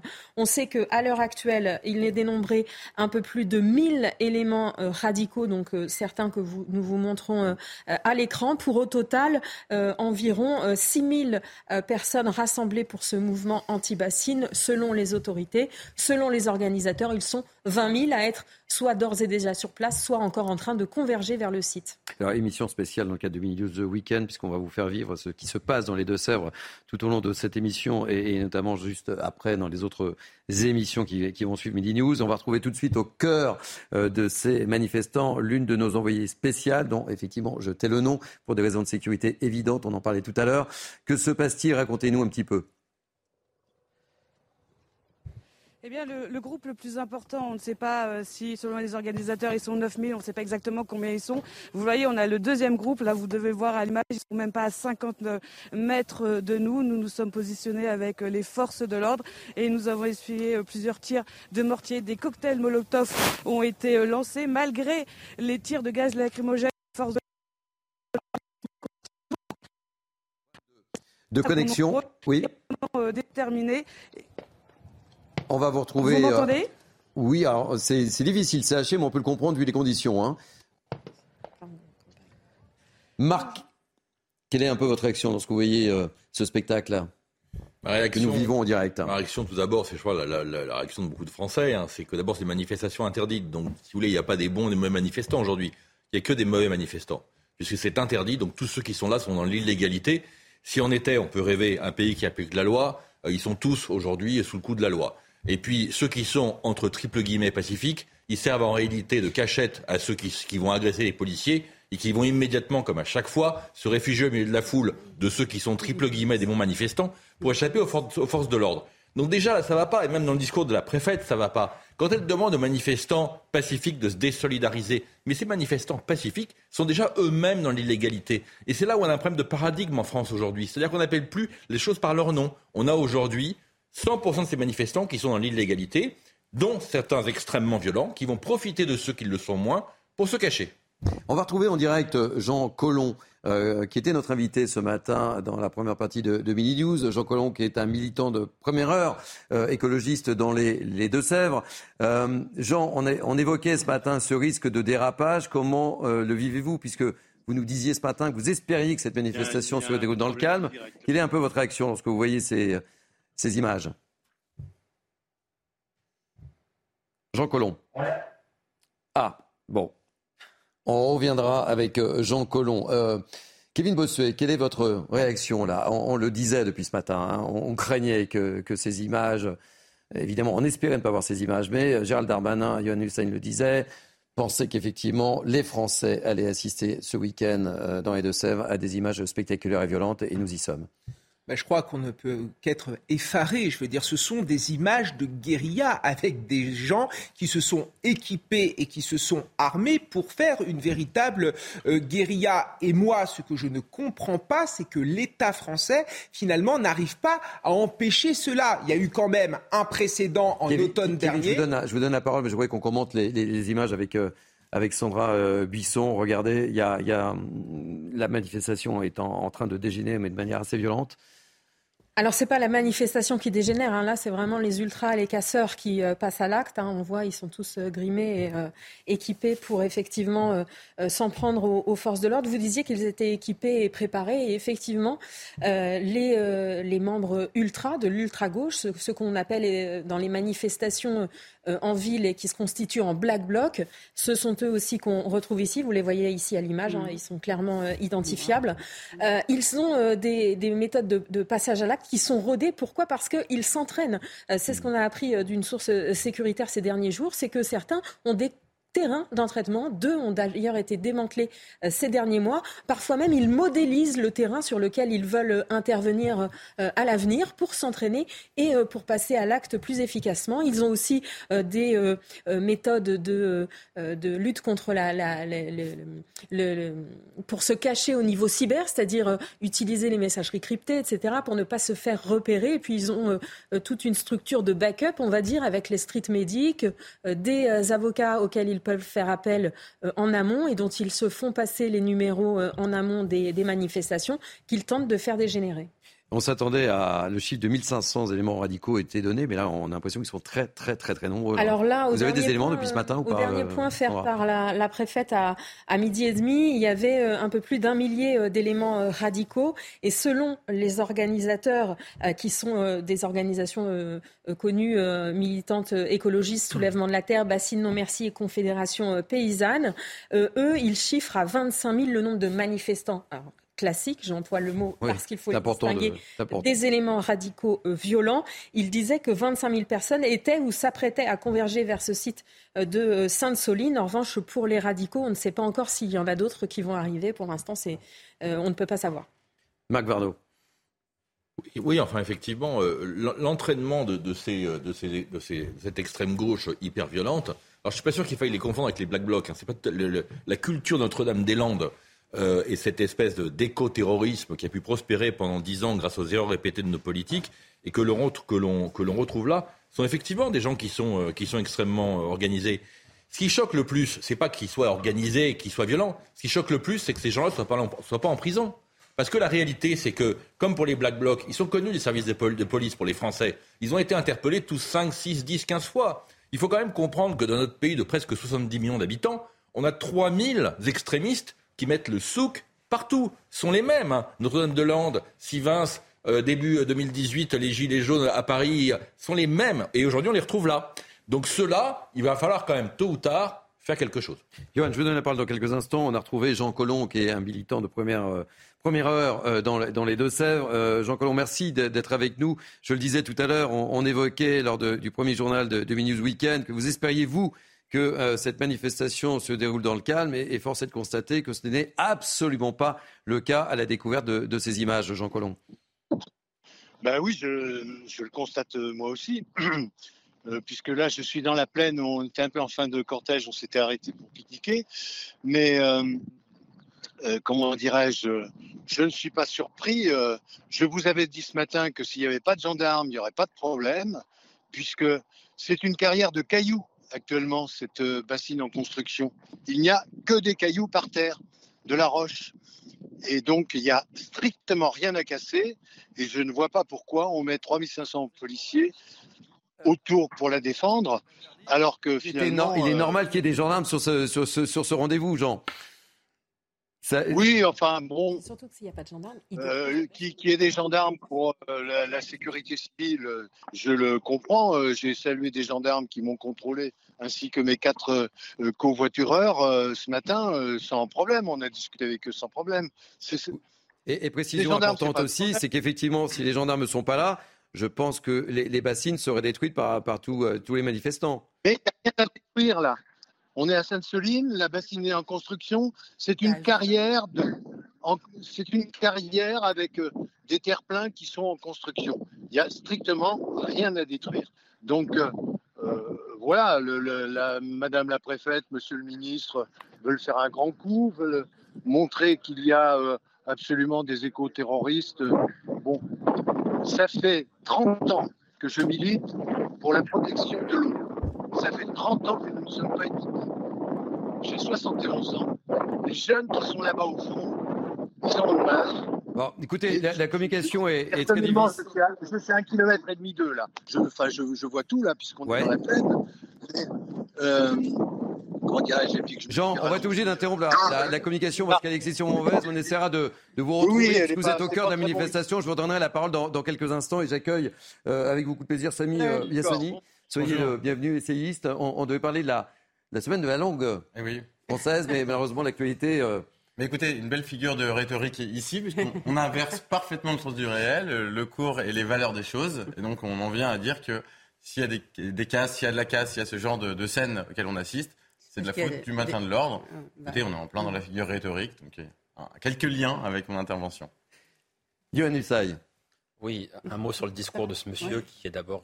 Moi, je considère que ce monsieur, il est dangereux pour la société. Mm. vous voyez. C'est-à-dire, Ce qu'il vient de dire est parfaitement indécent. Mais c'est impossible. C'est-à-dire qu'il devrait avoir honte de tenir de tels propos. Alors je pense qu'il n'a pas honte parce que manifestement il nous explique qu'il fait ça depuis 30 ans. Mais ce qui se passe là, eh bien, euh, c'est criminel. Ce ne sont pas des manifestants, ce ne sont pas des radicaux, ce sont des criminels. On les voit, ils avancent droit vers les forces de l'ordre pour s'en prendre à eux. Donc c'est criminel. Pardon. Et il participe à cela. Alors, s'il ne s'en prend pas directement aux forces de l'ordre, il permet aux éléments les plus violents de le faire. Donc, il participe de cela. Et de ce point de vue-là, euh, je pense que ce monsieur est dangereux pour la société. Je vous le redis. Un mot euh, concernant l'écoterrorisme. C'est un mot qu'on emploie beaucoup en ce moment. C'est le ministre de l'Intérieur lui-même qui l'a employé. Ça représente quand même bien ce qui est en train de se passer là. Et Sandra Buisson a dit quelque chose d'intéressant tout à l'heure. Elle nous a dit, ils sont très organisés, ils ont des terrains où ils s'entraînent. Oui, on voit ça dans le terrorisme aussi, effectivement. Donc l'éco-terrorisme est un mot qui s'applique tout à fait à ce qu'on est en train de vivre en ce moment à Sainte-Soline. Ah, pour rebondir Euh, sur-. Pour rebondir sur ce que vient de dire Johan, c'est pour ça que moi je m'interroge sur le fait qu'on n'arrive pas à les euh, repérer. On nous dit qu'on a des difficultés parce que l'organisation fait que. Alors moi je m'interroge parce que aujourd'hui dans notre pays on arrive à, euh, empêcher justement des attentats terroristes. On dit, hein, apparemment chaque jour on empêche des attentats terroristes. Comment on n'arrive pas justement à repérer ces gens-là qui pour moi en fait sont des terroristes? Tout simplement, c'est la même chose que ceux qui appellent à s'attaquer à nos policiers dans le- notre forme de terrorisme. Aujourd'hui, ces gens-là viennent pour en découdre avec la police, pour en découdre avec la République, c'est la même chose. Donc il ne faut pas avoir deux poids, deux mesures. Et j'ai le sentiment qu'aujourd'hui, il y a une espèce de bienveillance, je le dis comme ça, d'omerta, ou un discours un petit peu euh, euh, autour de oui, mais bon, faut laisser. Et même le Conseil de la magistrature, hein, je voudrais vous rappeler que dernièrement, contre ceux qui ont commis euh, aujourd'hui des exactions dans notre pays, en, euh, partout dans les, dans les grandes villes, les désordres, le chaos, ils ont appelé à ne pas les criminaliser. Alors, ce qui, ce qui, ce que- Sandra Buisson. ce qu'ont expliqué euh, certains magistrats, hein, c'est pas tous les syndicats de, de magistrats, euh, c'est qu'ils se sont émus du nombre d'interpellations et du peu de nombre euh, de suites judiciaires. C'est, on l'a vu notamment au- au- quand la- la- les, les, interpellations se sont faites par centaines la semaine dernière et qu'au final, effectivement, il y a eu quelques dizaines seulement de, suites judiciaires. Parce que, et, et, ça, même certains policiers et gendarmes le, reconnaissent, quand ils interpellent, ils interpellent parfois un, groupe tout entier. Et la justice est telle qu'il faut individualiser les faits que l'on reproche à chacune personne et qu'en l'absence parfois de caméras, de témoins, de prises biologiques, de traces sur les vêtements, comme quoi vous auriez effectivement utilisé des engins incendiaires ou des mortiers d'artifice, eh bien en l'absence de tous ces éléments, et s'il n'y a pas plus qu'un individu vêtu de noir avec une cagoule euh, en train de lancer un, engin incendiaire, effectivement, euh, ça ne tient pas euh, en justice. Donc c'est euh, ça notamment dont s'est ému le syndicat de la magistrature, qui a été peut-être un peu plus loin en parlant effectivement d'interdiction arbitraire de manifester, puisqu'ils estiment que ces interpellations sont abusives, faites en amont pour décourager les gens de manifester. Mais effectivement, ce n'est pas, pas le, discours de tous les magistrats. Je vous donne la parole dans quelques instants, mes priorités au direct, puisque émission spéciale sur ces manifestations dans, les Deux-Sèvres, on va trouver l'une de nos équipes au cœur effectivement des échanges entre ces, militants et, les forces de l'ordre. Et on voit qu'effectivement, euh, ce rendez-vous dégénère comme on s'y attendait, malheureusement. Oui, tout à fait. Euh, beaucoup de, gaz lacrymogène en ce moment même. Et puis on a même vu il y a quelques instants euh, des cocktails Molotov lancés vers les véhicules des gendarmes mobiles qui euh, en cercle, vous le voyez, euh, la bassine, des euh, milliers, donc qui sont a priori 3500 gendarmes mobiles qui encerclent la bassine. Et on voit surtout que les manifestants, il y a encore des cocktails Molotov qui sont tirés là-bas tout au fond, en face de nous. Ça va? Pardon, on reprend. Attention, on vous retrouve dans quelques instants si vous voulez bien. On va retrouver immédiatement euh, Reda Bellage, qui est porte-parole de France, unité SGP. Euh, merci euh, d'être avec nous en direct dans le cadre du Mini The Weekend. Lorsque vous voyez ces, ces images, Reda Bellage, quel est votre ressenti? On s'y attendait, Charles Darmanin l'avait annoncé et malheureusement, c'est le cas. Oui, vous avez tout dit, c'est ça, on s'y attendait, ça se passe exactement comme ça devait se passer. On savait que ce serait, on serait face à des gens qui sont violents. Donc déjà, je, souhaite bon courage pour ce week-end qui va être très compliqué pour nos collègues gendarmes. Euh, mais bon, vous voyez que le niveau de violence, on voit sur les images euh, là.